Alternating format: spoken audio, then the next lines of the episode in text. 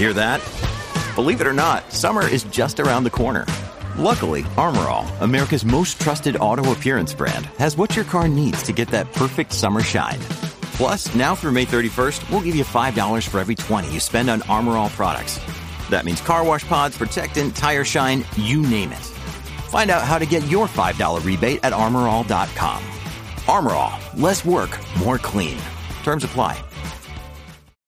When you need mealtime inspiration, it's worth shopping Kroger, where you'll find over 30,000 mouth-watering choices that excite your inner foodie. And no matter what tasty choice you make, you'll enjoy our everyday low prices, plus extra ways to save, like digital coupons worth over $600 each week. You can also save up to $1 off per gallon at the pump with fuel points. More savings and more inspiring flavors make shopping Kroger worth it every time. Kroger, fresh for everyone. Fuel restrictions apply. This episode is brought to you by Shopify. Whether you're selling a little or a lot, Shopify helps you do your thing, however you cha-ching. From the launch your online shop stage, all the way to the we just hit a million orders stage. No matter what stage you're in, Shopify's there to help you grow. Sign up for a $1 per month trial period at shopify.com slash special offer, all lowercase. That's shopify.com slash special offer. From sponsoring cultural events to partnering on community projects, creating youth programs to supporting first responders, at MidAmerican Energy, caring about our community goes beyond keeping the lights on. It's about being obsessively relentlessly at your service. Learn more at midamericanenergy.com slash social. Woodhouse Nissan offers a variety of SUVs and crossovers to fit your lifestyle. Whether you're looking for an SUV with high towing capability or a crossover with all wheel drive, you can expect a variety of safety features, plenty of seating, ample cargo space, and innovative design to tackle virtually any adventure. Explore the Nissan lineup of SUVs and crossovers featuring Rogue, Rogue Sport, Kicks, Murano, Pathfinder, and Armada. Visit one of our two Nissan locations or shop online at woodhouse.com.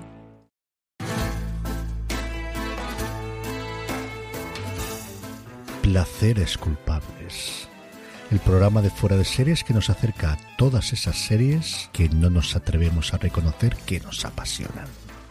Respaldados por Lorena Gil y Marichu Lazábal, ahora cuando te pregunten si ves una serie, ya puedes reconocer cuáles son tus placeres culpables. Hola a todos y bienvenidos por fin una semana más a Placeres Culpables, el programa de fuera de series, donde ya sabéis que hacemos pues un recopilatorio de todas esas series que nos apetece hablar y además nos apetece hablar mucho porque llevamos todo el verano calladas. Marichu, hola Zabal, querida mía, bienvenida, ¿cómo estás? Muy buenas, que sepas que, eh, bueno, nuestra comunicación este verano ha sido enviarnos tweets y vídeos de animales. que lo sepáis. Y, y, lo bien que lo hemos hecho. Es que... Hay que decirlo. Sí, sí, he encontrado animales muy cookies que diría Marichu, y digo, Marichu, acordándome de ti, y aparece una nutria ahí. Tal Pero cual. di que no es bonito lo que te mandé para el reencuentro. Marichu, nos queda poco para el reencuentro. Eran dos nutrias que se daban la patica. Cierto. Exacto. Y es que las nutrias duermen abrazadicas para no perderse. Son muy monas. Recuérdame que luego te mando una foto de, dos, de mis dos gatos durmiendo, pero que los han envuelto mis hijas así en mantas. Oye, oye, con la que cae en Alicante. Y ahí envueltos los dos como si fuera, vamos, una cosa maravillosa, y sin calor, ¿sabes? Madre de Dios. Marichu, querida mía, ¿qué tal el verano? El verano bien, he visto bastantes pocas series para lo que veo de media. Eh, he visto eh, cosas muy espantosas de las que estoy muy orgullosa. Y, eh, a ver, mira, va- vamos, vamos a faena. Por supuesto he visto Cruel Summer, eh, o sea, me la mentiré en 24 horas. Qué cosa, eh, digamos una discusión en la redacción, los que habéis visto Watchlist ya, ya os sonará y es que Álvaro dice que es una serie horrorosa y yo le digo que lo mejor del año, lo mejor del año, señoras. Cruel Summer, una serie adolescente de crímenes muy entretenida. ¿Qué me dice la libreta? He visto The White Lotus, que me la he visto entera y me ha gustado bastante. He seguido viendo con Los Simpsons, voy por la temporada 12, creo. He visto la directora y no sé por qué se está hablando tampoco de la directora. Me ha parecido que es una comedia bastante, bastante pasable. Es muy entretenida y hace un reflejo de la vida universitaria de catedráticos mayores elefantes muy bien hecha, de verdad. Lo que pasa es que nos hemos acostumbrado a que lo que haga Sarao tiene que ser siempre uh, lo mejor. Y, y, oye, la serie está muy bien, es muy divertida y te la ves de una sentada porque son episodios de media hora. Me he acabado de ver Mythic Quest, ahora estoy con el documental que tenéis en Disney Star sobre el caso de McDonald's, que os lo recomiendo. Es un caso bastante chulo, de esos que no quedan muy claros y básicamente un señor médico que llamó a urgencias o diciendo han matado a mi mujer y a mis dos hijas y le sentenciaron a él con tres cadenas perpetuas o como culpable y no está la cosa tan clara. Es un documental en que estás todo el rato diciendo, por Dios, es que qué desastre, qué desastre. O sea, no sabemos quién es el culpable porque está todo mal. O sea, bueno, en fin. Pero de lo que estoy más orgullosa que me he aficionado este verano Mentes Criminales es esa serie que las 300 primeras temporadas estaban bien, pero llegó un momento en que ya se torció el asunto y era bastante mamarracho. Sacaron un spin-off que se llamaba Mentes Criminales sin Fronteras, que vale la pena ya solo por el episodio en el que viajan a España. Y es que era un episodio donde los estadounidenses hacían la bondad por el mundo y nos traían su primer mundismo a todos esos países del tercer mundo como son Tailandia y España. Era una cosa muy, muy bonita de ver. El caso es que el episodio de España es uno de estos en donde beben sangría mientras toman eh, gazpacho en medio de una corrida de toros de los Sanfermines y aparece una paella. O sea, era un rollo de estos, es decir, qué clase de borrachera mental tiene la gente que ha escrito esto. El caso es que yo ya venía con ese listón altito, vale mucho la pena, la han puesto hoy, por cierto, eh, el día que grabamos, la han puesto en Amazon, así que la podéis ver en Disney o en Amazon. Pero me enteré de que existía otro spin-off que se llamaba Conducta Sospechosa. No he visto una serie tan mala en años. Estoy enganchadísima. Hay una que te queda. A ver, en Mentes Criminales se suponía que eran asesinos en serie. Entonces, ¿qué es lo que pasó? Que claro, asesinos en serie tienen que matar a más de uno. Entonces hacemos una unidad especial que ya no hace falta que sean eh, asesinos en serie, sino que son los que el FBI quieren. Y entonces son asesinos aleatorios. Está protagonizada. Eh, sí, sí. Y además son sospechosos, es, muy random. Relativo. el rollo del asesino en serie ya nos lo pasamos por el arco del triunfo. Está protagonizada por Forrest Whitaker, que dices, pues así de entrada, tienes a Janine Garofalo, que la conocemos del ala oeste de la Casa Blanca, tienes a Michael Kelly, que lo hemos visto en mil sitios, está de jefe del FBI, Toby Sigler, que ahora no me acuerdo el nombre, Richard Schiff. Quiero decir, a ver, tienes unos actores que ellos joder, muy mal hay que dirigirlos para que lo hagan muy mal. Pues lo hacen peor de lo que te puedas imaginar. Las líneas de guion, yo no sé, o sea, no sé cuántos guionistas hubo despedidos en esa serie. De verdad, no hay por dónde cogerlo. Les cogen momentos súper intensos. A ver, joder, son polis que, que, atrapan asesinos en serie y le cogen momentos intensísimos, o sea, mal interpretados y no son malos actores algunos de ellos, así que intuyo que mal dirigidos, con unas líneas de guion ridiculísimas en donde prácticamente se ponen la mano en la frente y dicen muy sentido algo. Para que os hagáis una idea, les contaba a Lorena y a Quique, que es nuestro técnico de sonidos antes de grabar, en un episodio en el que va de alguien que se dedica a matar a madres que mm, están junto a los bebés, de manera que dejan a los bebés solos en medio de un parking porque se han cargado a su madre y primero la han secuestrado y luego la han cargado. Llevamos 800 madres matadas, se hace una vigilia delante del hospital en donde ha salvado a la última y la última frase de Forrest Whitaker es esto me hace sentir muy bien. Es como, vamos a ver. no mejora ni cuando me lo has contado antes ni ahora. ¿Cómo puedes acabar un episodio en el que se han matado un mogollón de madres al lado de sus bebés con esto me hace sentir muy bien? Porque se han bebido la sangría de cuando estuvieron en España grabando el otro episodio. Es terrible, es que es terrible. Luego además hay un recurso que me flipa, que no lo hicieron desde el principio, o sea, hubo en algún momento que tuvieron una idea sonada, y es que Forrest Whitaker habla en primera persona como si él fuera el sospechoso. Entonces, de golpe, con mucha intensidad, te dice, tengo sed de sangre, quiero seguir matando madres, esto es porque tengo un trauma, que dices, hombre, hijo, tampoco hace falta ser la misma afilado. Mm, si llevas 25 madres matadas, algo en la cabeza te pasa, hijo. Entonces, eh, hacen deducciones completamente aleatorias. He matado a una madre, con lo cual me gustan las peonzas. Podría ser perfectamente la línea del siguiente episodio. Porque de verdad, nada, nada tiene sentido. Todo esto con una interpretación súper intensa y Whitaker haciendo de sospechoso. Entonces, claro, te lo dice con mucha rabia porque es alguien que ha matado mucho. Estoy, estoy maravillada. La he, la he tenido que Estás dejar de ver. pero enganchadísima. La he tenido que dejar de ver como serie antes de dormir porque me enganchaba y no me dormía, no conseguía desconectar. Me estaba descojonando todo el rato porque además, o sea, como repiten los recursos episodio tras episodio, sabes que vas a tener una frase en primera persona, sabes que vas a tener un par de momentos intensos que no tengan sentido. No sé, eh, es, es un completo desastre de serie. Creo que es la peor procedimental que he visto en muchos años y estoy terriblemente orgullosa de estar viéndola. La tenéis en Disney Star, o sea, en Disney Plus eh, barra Star y eh, vale la pena pagar Disney solo por verla. Os lo digo en serio. Me la has vendido, Marichu. Vamos, O sea, tenía harta de, de sangría. a todos aquellos a, los que, a los que os guste la costra y lo serie B, va a ser, vamos, o sea, va a hacer vuestras delicias, ya os lo digo. La otra es que en pareja eh, hemos acabado de ver How I Your Mother, que mal eh, se conservan las bromas y no las que pensábamos. Van como por hornadas, que hay guionistas que hacen bromas que no tienen gracia. Es como, vaya, ahora vienen los 10 episodios de hacer bromas transfobas fuera de serie, o sea, fuera de tono, sin que venga. Es un rollo muy raro. Ha envejecido muy mal. Eh, me confirmo que Ted Mosby es justo a Ross Geller la gerna humana que existe, o sea, son las demostraciones de que la basura humana existe. Y ahora estamos viendo Scraps que me pone de mucho mejor humor. Y con eso creo que te he narrado todo mi verano.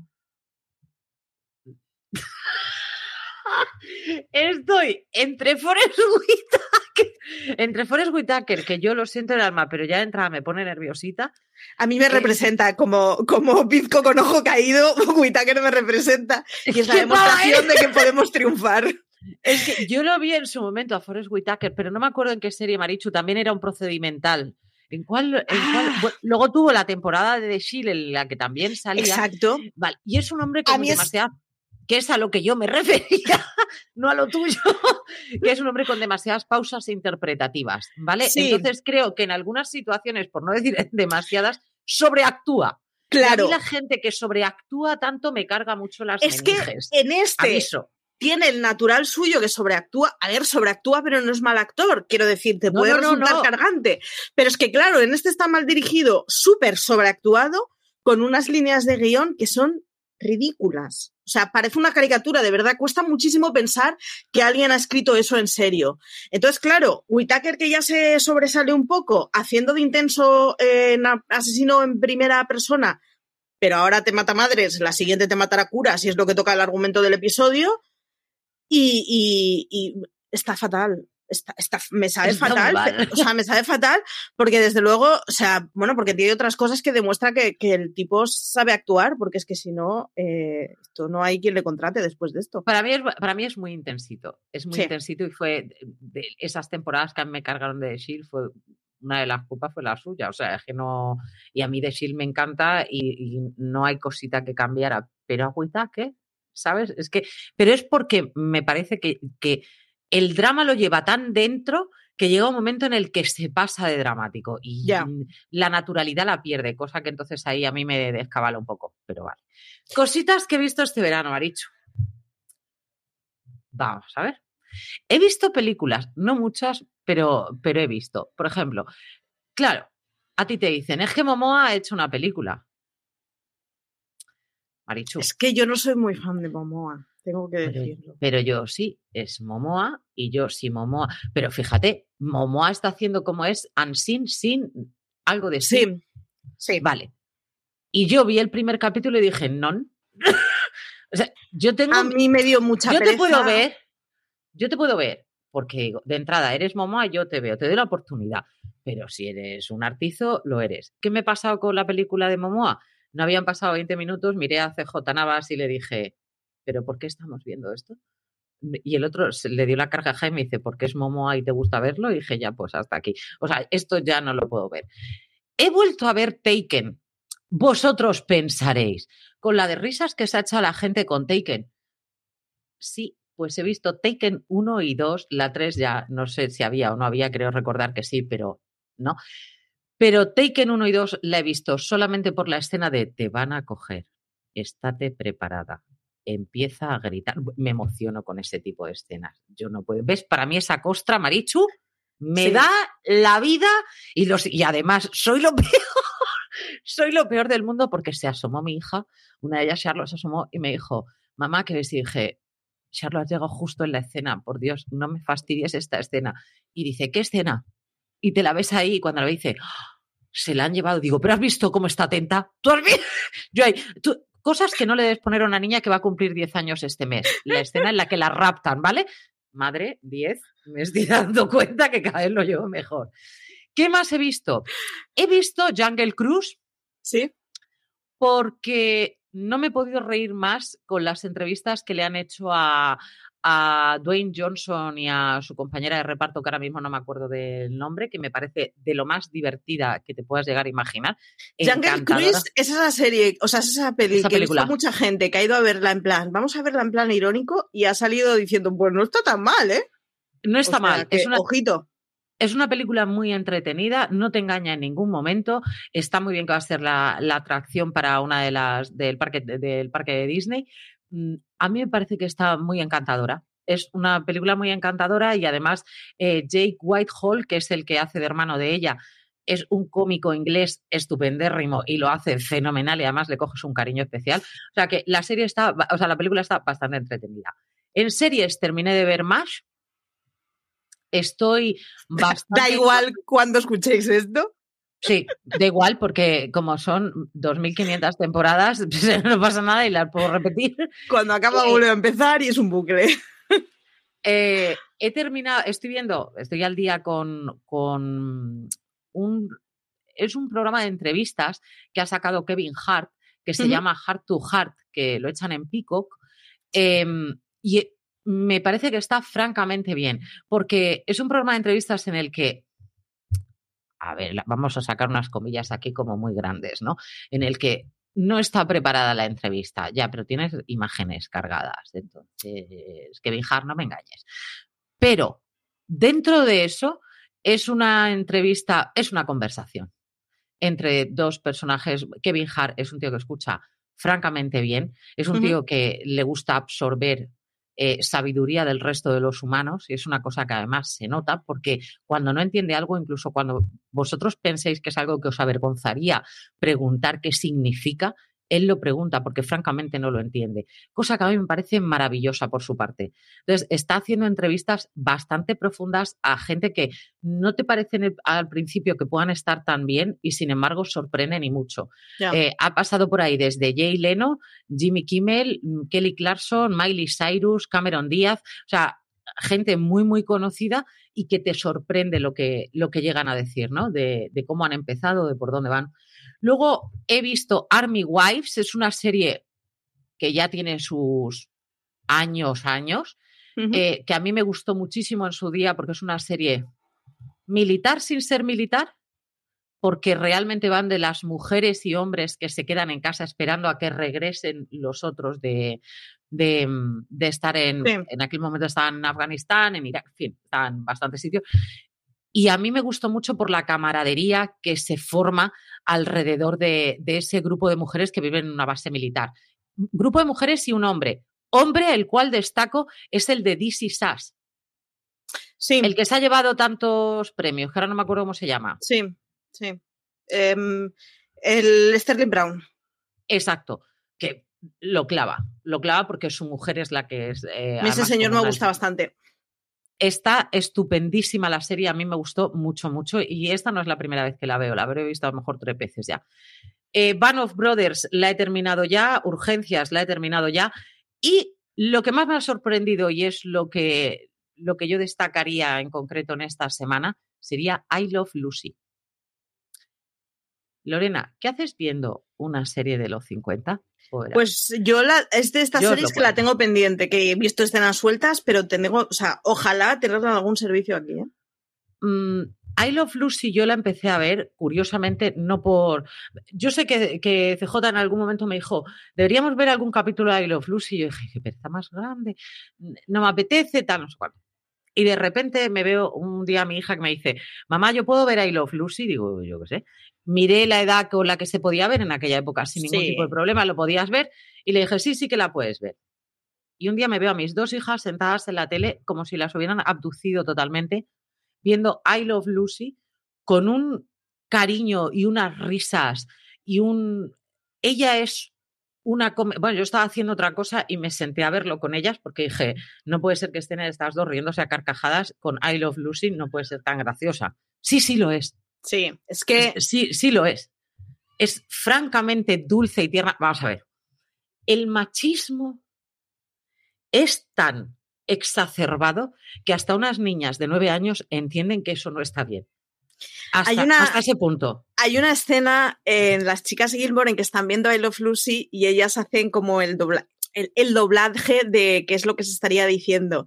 Y es como, pues, la madre y la hija limpiando las ventanas, ¿no? Y, eh, no sé, pues eso, hoy es sábado, así que hoy me toca tener sexo con tu padre. Y es como, muy, muy caricaturizado qué es lo que se diría de entonces y dices, pues te ríes, o sea, es, ya ha pasado la vuelta. O sea, es tan evidente que es divertido. Exactamente, porque lo que pasa es que em, hay que pensar que en I Love Lucy el que hacía de Ricky Ricardo era su marido en, la vida real. Sí. por cierto, un matrimonio tortuosísimo, pero mm, era su marido. Y mm, tú lo ves, él te, te termina cayendo mal te termina cayendo mal porque se ríe de, ella, ¿no? es, ya te digo, un machismo mm, elevado a la enésima potencia y te digo que hasta mis hijas eran como, qué mal me cae Ricky. No lo pueden evitar. Sin embargo, el binomio que, tienen entre Ethel, que es la otra, la otra protagonista de. Pues son, son, dos matrimonios, son vecinos, son dos matrimonios. Ethel es la que es su mejor amiga. Es una auténtica maravilla cuando ellas dos están juntas, pero una es de, libro, de libro. Después de I Love Lucy sacaron el, show de Lucy en el que ellas dos, ellas ya mayores, eh, hacen otra serie. Ese todavía no lo he visto porque me ha pasado igual que a mi hija. Mm, me cuesta salir del rol De ella es, ella es Lucy y de repente me la van a llamar de otra manera y sabes lo que te quiero decir, pero mm, es una serie adorabilísima. Y la gran escena que, todos recordamos de Lucy pisando uvas, que ya está puesta así, que está pisando uvas y tal, que es una escena súper conocida de ella con un pañuelo así en la cabeza mm. y tal, eh, yo creí que era porque visualmente Lucy ahí está como muy bonita y todo este tipo de historias, ¿no? No, no, no, no, no, es que ese capítulo es de verdad de divertido y de es tiene esa parte de comedia en la que no hace falta hablar y ya te estás riendo porque ella tiene la cara maravillosamente hecha para la comedia, es estupendísima. Y yo de verdad la recomiendo. No te lo esperas. No te, esperas que te vaya a gustar ese tipo de serie. Pero Lo estaba mirando y Amazon te permite contratar Paramount Más eh, o Paramount Plus o Paramount Plus, no sé cómo se llamará el más ese, cómo se pronunciará para Paramount, pero eh, te permite ver I Love Lucy en Paramount. Así que no descarto verlo. Es muy adorable. A ti te va a gustar por lo adorabilísima que es, Marichu. De verdad que sí que es adorable, adorable. Corazón mío, nos vamos directamente a lo que hemos visto en, redes. Em, a destacar, empezamos con las cosas así un poco más tristonas, ¿vale? A destacar que celebramos dos vigésimos aniversarios, en este caso el, vigésimo aniversario de cuando salió la serie que acaba yo de hablar de ella, que es Band of Brothers, la cual no has visto y por eso antes he desaparecido de pantalla, aunque vosotros no lo sepáis, porque Maricho ha dicho, no le he visto, clic y he quitado la imagen mía, porque eso para mí es yo le di una oportunidad a Line of Duty, le tienes que dar una oportunidad a Band Brothers. Luego me puedes decir que no te gusta, pero por lo menos le tienes que dar una oportunidad. Y aparte, puedes blasfemar sobre Ross Geller en ese primer capítulo. Me está pareciendo todo un win-win. Y luego, además, es que eh, de alguien que dedique horas a ver mentes criminales, conducta sospechosa, no puedo decir que no tiene tiempo para ver Band Brothers. son 10 capítulos. Eh, es una. Yo ahora me voy a empezar a leer porque, curiosamente, es de las pocas cosas que no he leído yo de la Segunda Guerra Mundial, porque yo todo lo que pasa por mis manos, hasta hace un momento lo, que me estaba leyendo era de la Guerra de Vietnam, pero mm, yo leo mucho de guerra, a mí me gusta mucho. Y Band Brothers creo que como vi primero la serie, me cuesta más engancharme a, leerme el libro, en este caso, por si me, me tira piedras sobre la serie. Lo dudo, pero lo quiero, lo quiero leer, lo tengo ahí pendiente. Pero en este caso es porque van a, han sacado un, un podcast. Tom Hanks ha sacado el podcast mm, celebrando este 20 aniversario de, de la serie de Band of Brothers es Band Brothers, queridos. Yo ya os lo dije en su día. Si vais a verla y no la habéis visto nunca, ver primero de Pacific y después Band Brothers, porque os va a dejar totalmente el alma en, un vilo. Y lo que también se celebra el 20 aniversario en este, el 11 de septiembre, y Diane Sawyer en su momento sacó un documental especial sobre 40 mm, familias, en este caso, que habían perdido pues maridos, hermanos, y lo que va a hacer es, ahora, 20 años más tarde, va a sacar de nuevo esas mismas familias. Y yo me preguntaba en mi casa sola, jo, Marichu, mm, quiero decir, fácil, fácil de ver este tipo de documentales no son. Pero luego yo me veo, igual que tú, todos esos vídeos en los que regresa el hombre del ejército y el perro lo abraza y podemos estar ahí horas viendo esto. Esto para mí es carne de cañón, es decir, yo esto lo veo sí o también, con clines al lado. Marichu, ahí es donde yo uso los clines. Ahí. Yo reconozco que este año mm, quiero eh, administrar qué es lo que veo del 11S porque vienen muchas, muchas cosas y no quiero tampoco quedarme tocadita de la cabeza para lo que quede del mes, porque vienen muchas cosas por el aniversario del 11S. Yo soy de las que sé que me quedaré tocadita de la cabeza porque soy capaz de asimilar muchísima información al respecto. Es, es de esas cosas que yo veo y las veo con demasiado corazón, ¿vale? ¿Sabes lo que te quiero decir? Pero no me, no me puedo quedar alejada de ese tipo de cosas. Me pasó lo mismo con la Segunda Guerra Mundial, llevo años leyendo sobre eso y ahora en este caso con, con esto. Y ahora vamos a temas muchísimo más triviales, como por ejemplo otras reuniones.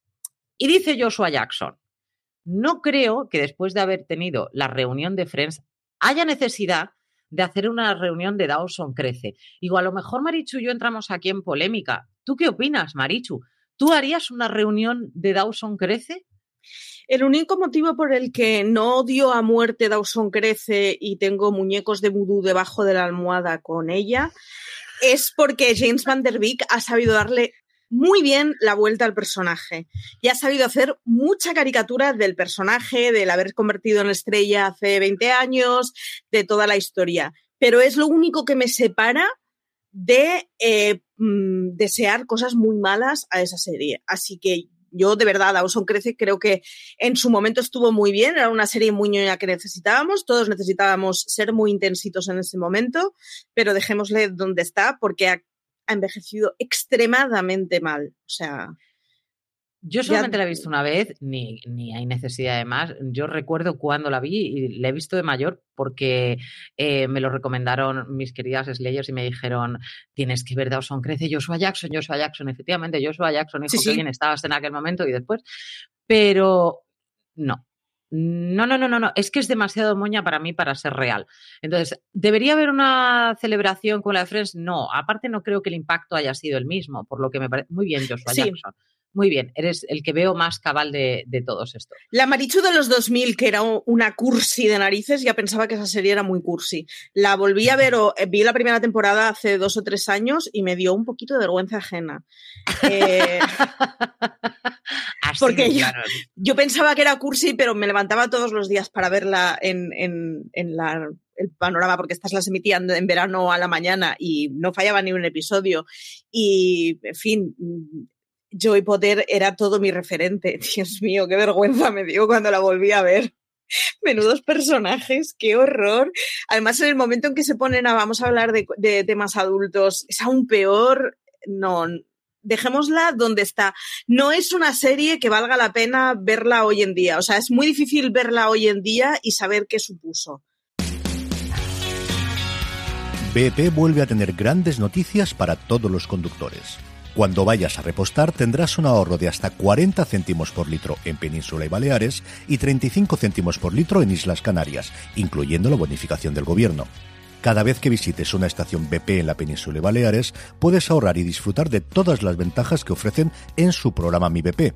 Y si lo haces desde Canarias, podrás disfrutarlas a través del plan Dino BP. Así que ya sabéis, BP nos lo pone fácil para ahorrar al máximo estés donde estés. Hazte con su tarjeta en sus estaciones de servicio y si quieres consultar más información, puedes hacerlo en mibp.es y plandinobp.es.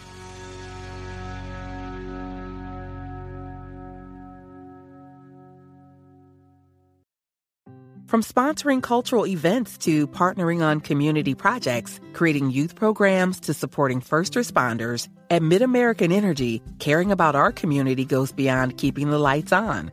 It's about being obsessively relentlessly at your service. Learn more at midamericanenergy.com slash social.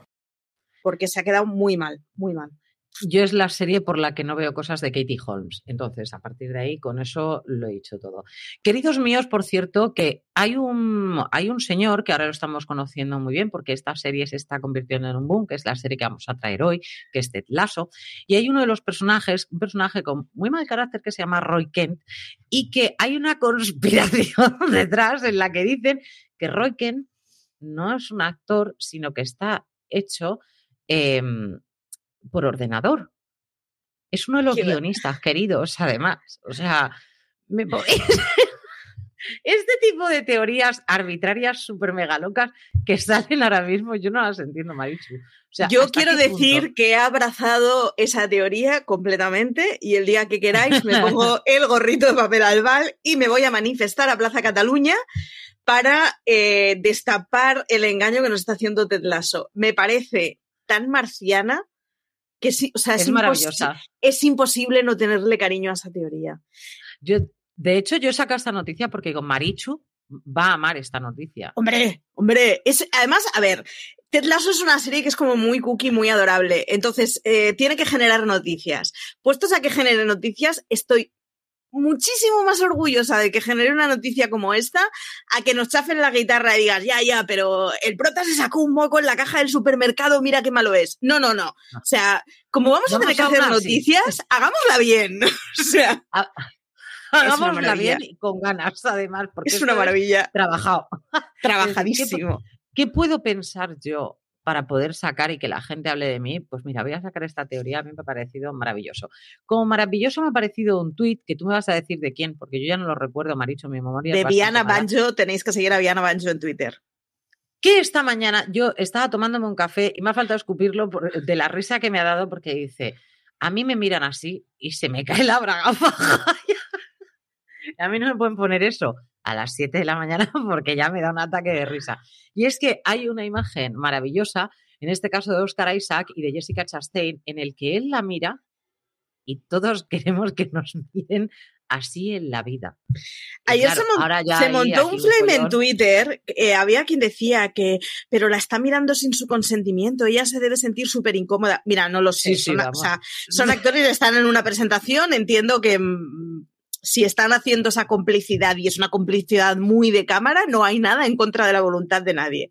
Dicho esto, o sea, si los Reyes Magos me miraran así, no me bajaba de su falda hasta el 20 de noviembre del año siguiente. O sea, qué manera de mirar, de luego mirar al cielo, de, o sea, todo, es... Todo. Todo. Lo que dice Viana, se me cae la braga faja en cuanto las veo. Totalmente de acuerdo. ¿Y cómo se te queda el cuerpo con Ted Lasso? Vamos a hablar de la serie de esta semana. Una serie que mm, yo digo la verdad, hace dos días que la he empezado. Yo la empecé porque tienes en casa al eh, club de, o sea, al, presidente del club de fans de Ted Lasso del universo. O sea, dio semejante brasa, porque, o sea, lo que CJ hizo con la primera temporada fue brasa directamente. Con la primera temporada de Ted Lasso, que me la vi del tirón en 24 horitas. O sea, es. Además, es una cosa. Eh, voy a ordenarme la cabeza. Estamos en septiembre. Ya hasta aquí Halloween y la Navidad. Esto es así. Necesitamos cosas que sean cozy que te abracen, que sean bonitas, que estén hechas para verlas con tranquilidad y que te mejoren la vida. Esto es lo que nos tiene que traer el otoño. Ted Lasso es por excelencia una de esas series. Es gente buena haciendo cosas buenas y bonitas. El protagonista es Jason Sudeikis, que se ha hecho súper conocido a raíz de Ted Lasso. La primera temporada estuvo galardonada y ha cosechado una prensa magnífica y en la segunda temporada siguen haciendo un papelón fantástico. Ted Lasso es un estadounidense que llega a Europa, a Reino Unido, a entrenar un equipo de fútbol cuando él no sabe absolutamente nada de fútbol europeo. Él básicamente sabe de fútbol americano. Y entonces es un tío marcianísimo que está haciendo una cosa para la que aparentemente no vale, pero que lo hace muy bien, porque el tío realmente lo que es es un entrenador y posiblemente si le cogieras un equipo de petanca lo haría también muy bien. Y entonces es una serie de gente buena haciendo cosas buenas y bonitas y todas esas tensiones que aparentemente aparecen se liman enseguida y, la gente que estás viendo, de verdad, el caso del actor que, que ha salido el, la, noticia de que está hecho por... Por ordenador. Por, ordenador, gracias. Eh, hace de un personaje que se llama Roy Kent, que es el típico...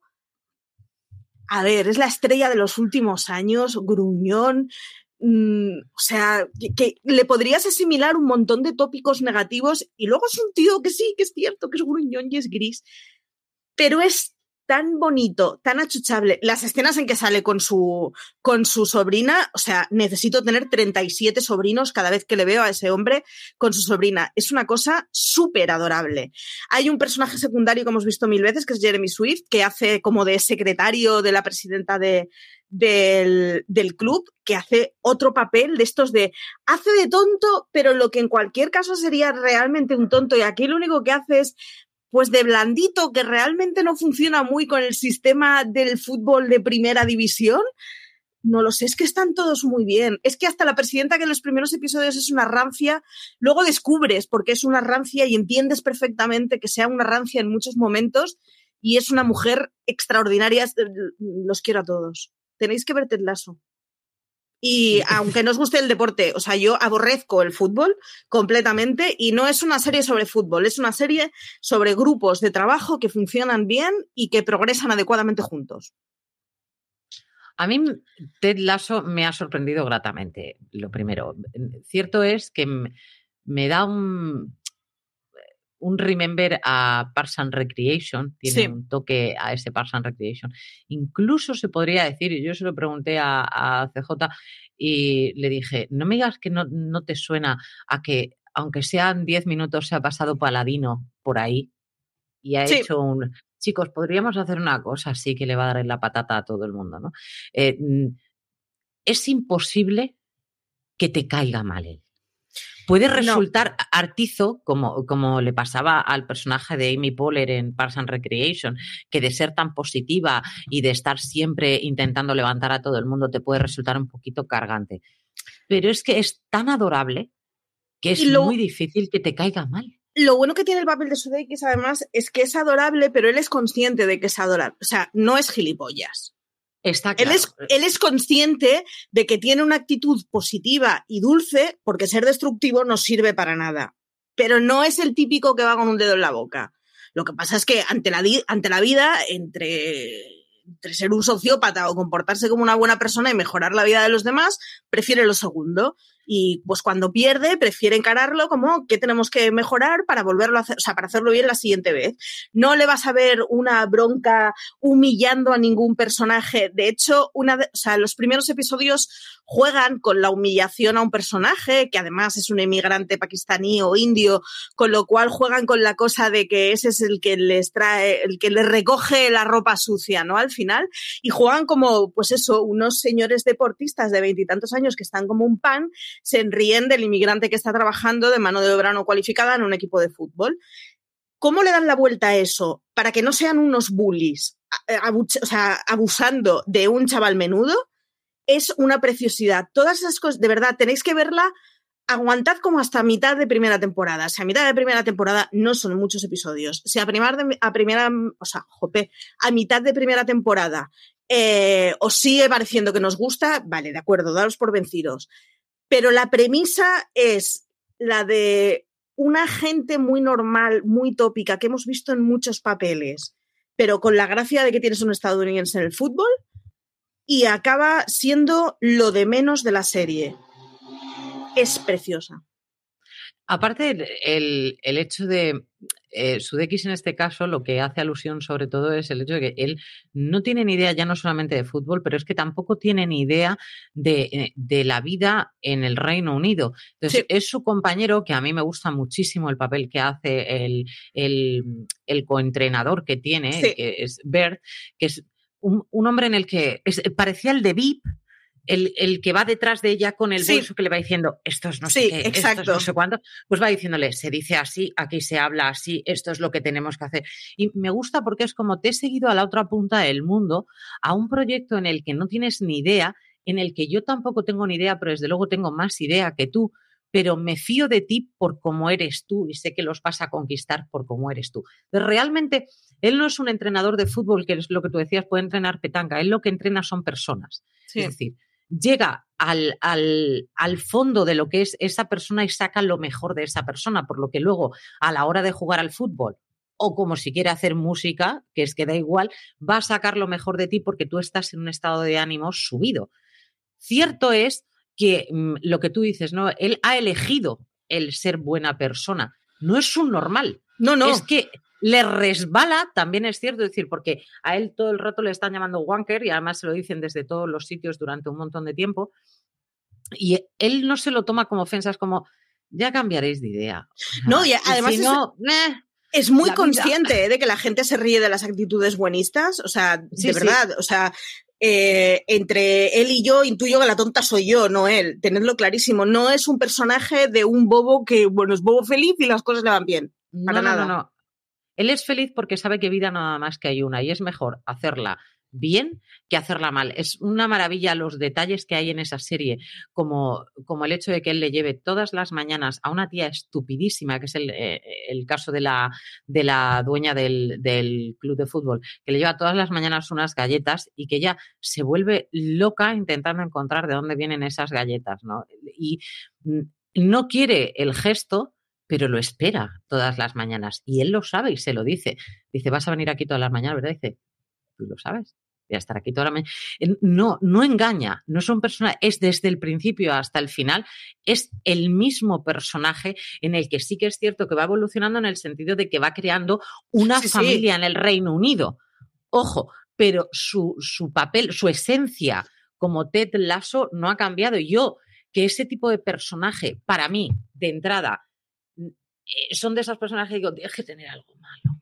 No, es que no. no. puede ser, no puede ser así, hijo mío. Tienes que tener algo malo. Al final me pasó como mi poler, no, hijo, es que eres así, ¿no? Y, y le tienes, te tiene que caer bien. Es imposible que te caiga mal. Por ende, si te cae bien y el resto de los personajes está muy bien hilado, porque está muy, muy bien hilado, al final es una serie que te conquista desde el primer capítulo. Yo diría que incluso yo, que vi el primero con reticencia, mucha, y dije, venga, pon el segundo. Al tercero yo ya no pude parar. Y dije, es una serie adorabilísima. La o sea, otra es esas series es que nos hemos, nos hemos, acostumbrado a que el fútbol está ligado a sueldos muy altos en chavales muy jóvenes, sin ningún tipo de formación de refuerzo. Y si a mí con 18 años me das la chorrada de millones que se dan en el fútbol en primeras caras en Europa, pues mm, lo raro es que no salgas un poco cretinito. Eh, nos hemos quedado con que el fútbol es eso y es una serie que te habla de que el fútbol es otra cosa y que los deportes son otra cosa. O sea, es, vamos, podría ser eh, campeona o representante del espíritu olímpico ante todo. O sea, es estas de, no, tío, son chavales de 18 años que están allí porque les gusta jugar a fútbol, lo hacen bien, pero necesitan tener un apoyo complementario que haga que no sean imbéciles, porque con 18 años todos tenemos un potencial imbécil magnífico, que lo vamos a explotar a tope si nos dan chorrocientos millones, ningún tipo de guía, ningún tipo de formación, de apoyo. Entonces, al final es una de esas series en donde Jope, habla de las cosas chulas que tiene el deporte y de los, los motivos por los que hay que apuntar a los críos a deporte y tienen que formar parte de algo mayor, más allá de es que el deporte es sano, es porque es muy sano formar parte de un grupo mayor que, que funcione a una, que os complementéis, que todas, eh, sin ningún tipo de, pues acaba el episodio y venga, ahora tenemos los dos minutos de moralina. No va por ahí. No. Pero sin embargo transmite el rollo de, ¿y a mí por qué no me apuntaron a algún equipo de algo cuando era pequeña? O sea, da Porque mucha no, no envidia ibas lo a encontrar. Porque no ibas a encontrar a Ted Lasso, amiga. Te ibas a encontrar uh, Pero, cualquier eh, otra cosa menos Ted Lasso. Pero ante todos esos vídeos de, de equipos de, de chavales de 10 años donde los padres se pegan en la grada, que es como, pero, pero ¿qué estás haciendo, alma de cántaro? O sea, a esos el juez les tendría que decir, ve Ted Lasso. O sea, en bucle. Porque es lo que debería ser el deporte y para lo que debería ser el deporte. Es, de verdad, es una preciosidad. Es muy blanda, sabe que es blanda y no llega a ser ñoña. No es un Dawson Crece, no esperéis ese tipo de ñoñerías, no va por ahí. Pero es muy bonita, es muy abrazable, es muy tranquila, es gente buena haciendo cosas buenas. Y yo cada vez que me encuentro con series que son rollo Hope Punk, eh, acabo enamorada. Yo destacaría también el personaje, en este caso de Hannah Waddingham, que es, una, es la dueña de- del equipo de, de fútbol, que cae en sus manos por un divorcio. Entonces, eh, la misión y el objetivo de esta mujer es destruir el, el club de fútbol y que por eso contrata a Ted Lasso. Porque el, el- como entrenador es un tío que se ha hecho conocido en Estados Unidos porque hizo el baile de la victoria maravilloso con su equipo que ganó y es un tío así un poquito, pues eso, chafarderillo y molón, pero que sabe perfectamente que está que no tiene ni puñetera idea de cómo se trabaja en, en Inglaterra, ni que es una pelota redonda, para empezar, pero entonces lo contrata para destruir lo que es el amor de su exmarido, que era ese Exacto. club de fútbol. Entonces, ¿cómo evoluciona ese personaje? Pri- Primero, lo primero, qué pedazo de mujer. Bueno, sí, eso. por ahí. O sea, eso no es, eh, parece salida de otro planeta. Eso Los no es- personajes femeninos que hay, aparte de todo, son eh, Maravillosos. amba- ambas dos personajes femeninas que hay son una pasada de papeles. O sea, son un caramelito para las dos actrices increíble. porque, Porque, además son polos una- opuestos. una hace de retaco modelo que se ha quedado mayor y la otra hace Chabacana. de, ex, de ex- sí, y la otra hace de exmujer despechada y esa es la premisa en el primer episodio y hay un momento de una forma muy natural el que abandona la caricatura de esas dos y es como qué bien funcionan ellas juntas, qué bien funcionan sus papeles por separado, qué bien funcionan la, la pequeñita en su relación sentimental, es como qué pasada de cosas se dicen. La presidenta es como, o sea, la, entiendes al momento de, ¿y yo por qué quiero vengarme de este imbécil? Todos odiamos a su exmarido a pesar de que yo creo que no ha salido en ninguna escena. Todos les le odiamos. Es un imbécil. Con razón quería destruir el equipo de fútbol. Y llega un momento que es como, vale, pero no me voy a dejar mover por el odio. Me voy a mover por otras cosas. Y le acabas convenciendo para que no sea el odio lo que te motive todas las mañanas de una forma muy bonita. A mí me parece que la relación que tiene ella con el ex marido es un, es un normal, eh, que le tienes unas ganas de pegarle una paliza con un calcetín sudado que nadie lo sabe. Pero independientemente de eso, el- el- es tan por los opuestos. El- esa novia, porque estamos en- hablamos de una chiquita que es novia Sí. de uno de los futbolistas, eh, es Juno Temple, que la hemos visto en loca, mil papeles. loca, con chicle en la boca, así con ña, ña, ña, ña, hablando así, o sea, es que es muy, que tiene una dulzura. La, la pequeña. Espera, la pequeña extrema. podría salir en Derry Girls. Es ese tipo de inglés. Sí, sí, sí, sí, sí, pero es maravillosa. O sea, es estupenda porque es todo lo que ves de caricatura que lleva en el cuerpo y en la manera, es porque a ella le gusta así, pero realmente por dentro es una tía encantadora, dulcísima, que da ganas de hablar con ella y de tomarte una copa porque además te lo vas a pasar pipa. Pero es que la otra que va de punta en blanco, que Dios quisiera saber de dónde son todos sus abrigos y todos sus vestidos, Sí, por cierto. Es un bellezón de mujer, porque es un bellezón de mujer que le saca cuatro cuartas a la otra. Y sin embargo, es, eh, son, son el contrapunto la una de la otra. Es un bellezón, pero hace muy bien el papel de señora que empieza a ser mayor, que sigue siendo muy bellezón, pero que ya Sí. no le sirve al marido que quiere una mujer florero. Es un papel muy difícil de hacer y, y muy difícil de transformar en algo además que, que no te dé rabia, porque es, es un tipo de premisa que da mucha rabia como personaje femenino, porque al final es una tía Sí. enfadada con el mundo que lo único que quiere es destrozar. Y se le da la vuelta de una forma al papel para que todos acaban siendo papeles positivos, incluso cuando no lo parecen. eh, yo creo que es una de las cosas más bonitas que tienen, porque el papel de Ted Lasso es eh, un tío muy ñoño y muy cursi, y entonces ya es, o sea, ella hace de señor blandito, pero todos los demás no hacen de blanditos y sin embargo acaban haciendo de buenos. A mí, hay, ¿tu personaje favorito cuál es, Marichu? Pues posiblemente la presidenta del club de fútbol. Eh, me, me, parece un papel muy difícil y además me parece un papel en el que pasa de la típica señora que sería horrorosa de ver, pero horrorosísima, a una mujer que colega, es que hay muchas señoras de esa generación que se han quedado colgadas y se han quedado de, es que a mí me tenía mi marido solo para preparar fiestas y ahora ni siquiera para fiestas porque me ha cambiado por una más joven. Y hace muy bien esa transformación. Y la otra chavala, a mí las dos mujeres me flipan y me gustan mucho cuando salen juntas. Hacen escenas muy buenas, sin ningún tipo de, de pegatina feminista por ningún lado. Y sin embargo, hacen de ¿Cómo se pueden complementar dos tías para ponerse en valor en lugar de estar compitiendo por a ver quién es la más guapa, que de entrada los dos papeles son de soy guapa descerebrada, ninguna lo es? Funcionan muy bien juntas. Yo me quedo con, las escenas de ellas dos. Me gustan mucho los piropos que le suelta la más jovencita a, la dueña del equipo. Yo, los piropos que le suelta son tan bestias que yo estoy enamorada de esos piropos, todos uno detrás de otro. Es maravillosa. O sea, hay un desnudo de, de, la, de la dueña del equipo que no ha salido en ningún momento, que son fotos que consiguieron comprar y nunca han salido. Y lo primero que le dice la otra es, parezco un adolescente, pero no puedo dejar de mirarte el pecho. O sea, es... yo, yo habría dejado que salieran esas fotos segurísimo. O sea, estás estupenda, las tengo todavía, ella se va yendo y está, todavía las estoy viendo. me parece muy maravilloso porque es algo como, te admiro. O sea, no, te tengo envidia. Es que no, no puedo dejar de mirar embelesada. Eh, claro, estoy totalmente flipada. ¿Cómo puedes estar tan buena? Así de claro te lo estoy diciendo. Y eh, lo está diciendo una tía que es modelo. O sea, pero es que la otra es muy estupendérrima. pero está muy guay porque si te das cuenta, ellas dos no compiten en ningún momento, ¿eh? Nada. Nunca, en ninguna escena.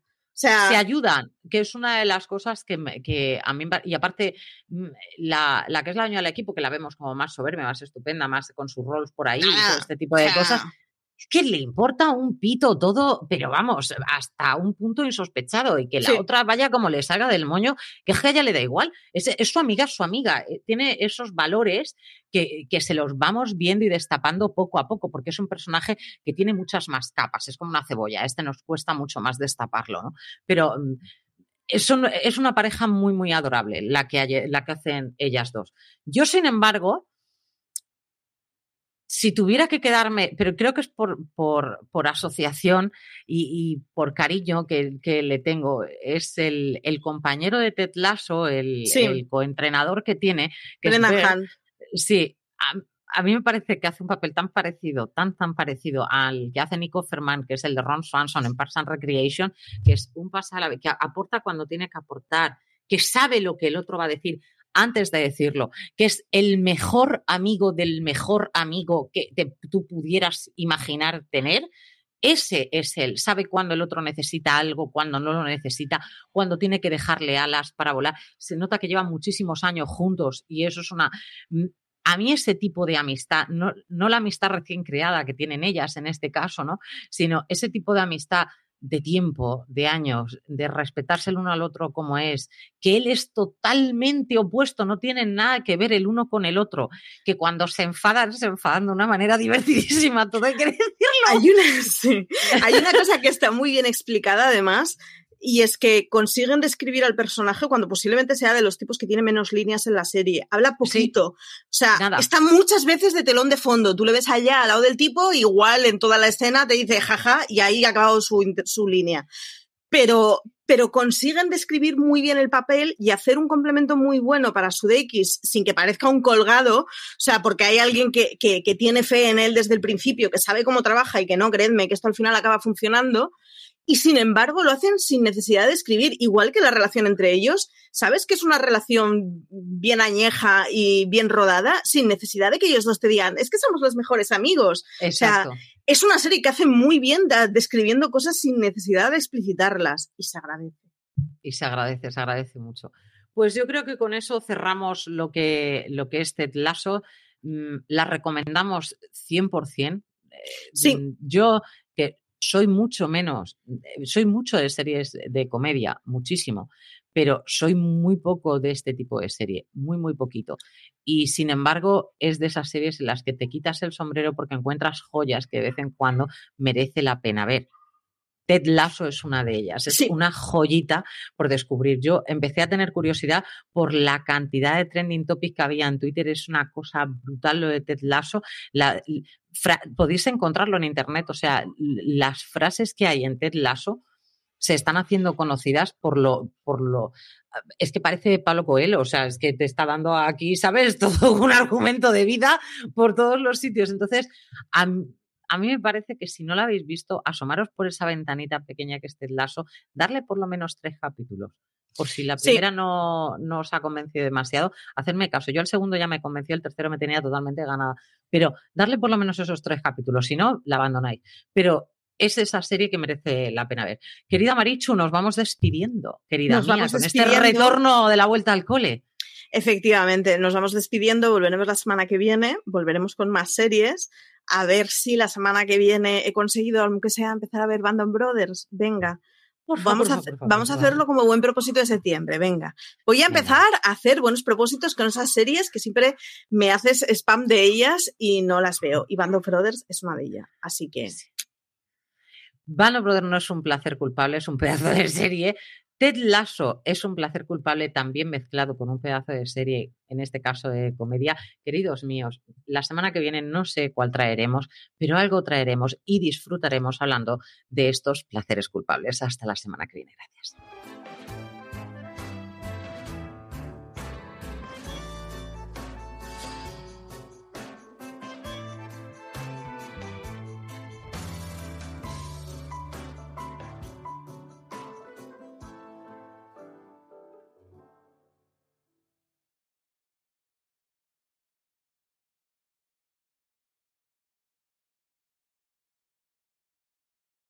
Woodhouse Nissan offers a variety of SUVs and crossovers to fit your lifestyle. Whether you're looking for an SUV with high towing capability or a crossover with all wheel drive, you can expect a variety of safety features, plenty of seating, ample cargo space, and innovative design to tackle virtually any adventure.